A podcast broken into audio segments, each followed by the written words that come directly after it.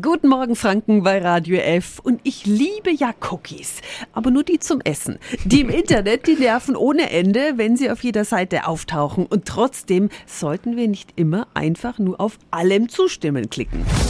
Radio F. Jetzt Tipps für ganz Franken. Hier ist unser Wiki Peter. Meine Schwester Tatjana Halm ist bei der Verbraucherzentrale Bayern und dort ist heute die Digitalwoche gestartet. Guten Morgen. Guten Morgen, Bruderherz. Warum sollte ich mir bei den Cookies Zeit nehmen für einen zweiten Klick? Weil man hier unterscheiden muss zwischen funktionalen und Tracking-Cookies und die funktionalen Cookies, die können gesetzt werden und bei den Tracking-Cookies, die kann man ausschalten. Das heißt, man wird hier wirklich nicht getrackt, wenn man den zweiten Klick macht. Was ist denn so schlimm bei den Tracking-Cookies? Die Tracking-Cookies können natürlich mein ganzes Surfverhalten verfolgen. Also gucken, welche Seiten habe ich mir genau angeschaut, was hat mich interessiert, auf welche andere Seite bin ich noch gegangen. Also das heißt, da wird ja mein Verhalten getrackt und das dient der Werbung. Und das kann ich ausschließen. Und diese Verweigerung der Zustimmung kann man eben mit dem zweiten Klick machen. Und ich kann auch den Tipp mitgeben, mit der Zeit hat man den Dreh raus und dann gehen auch die zwei Klicks schnell. Gibt es eine Möglichkeit zu sehen, wo ich überall getrackt werde? Ja, da gibt es wirklich auch technische Tools. Da muss man auch kein ITler sein. Firefox beispielsweise hat es halt als Haustool mit dabei.